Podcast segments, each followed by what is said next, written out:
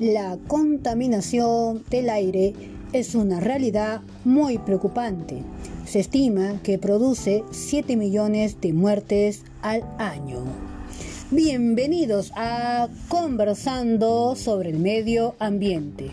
Soy María. En este episodio hablaremos sobre las acciones que podemos realizar para disminuir los efectos de la contaminación del aire en la salud y el ambiente.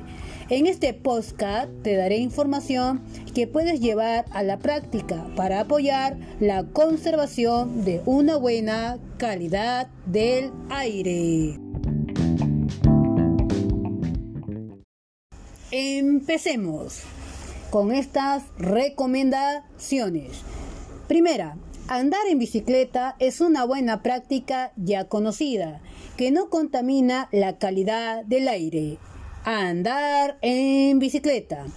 Podemos optar por usarla cuando recorremos distancias no tan largas o en horas de tráfico. Además, aporta beneficios a tu condición física mejorando la circulación de todo tu cuerpo. Segunda recomendación sería que nunca quemes tus basuras, ya que al hacerlo se liberan sustancias venenosas al medio ambiente, como lo son el mercurio, plomo y otros metales pesados. Lo que debemos hacer es reciclar nuestros residuos sólidos en casa y luego llevarlos a una estación de reciclaje.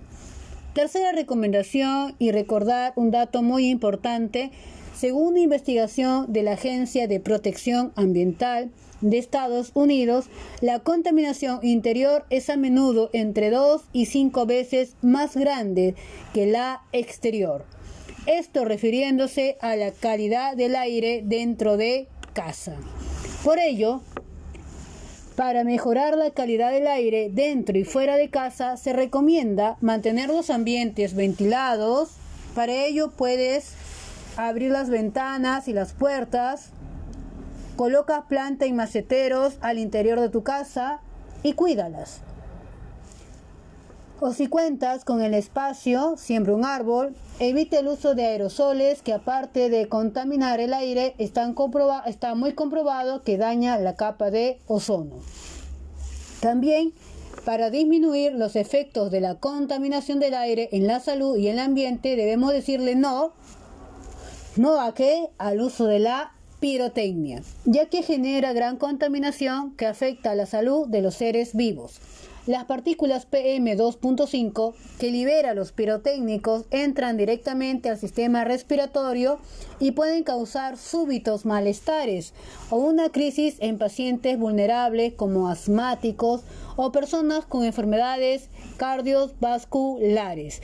Es muy importante que todos cuidemos las áreas verdes, parques y áreas naturales protegidas que representen el llamado pulmón del mundo al absorber toneladas de dióxido de carbono presente en la atmósfera.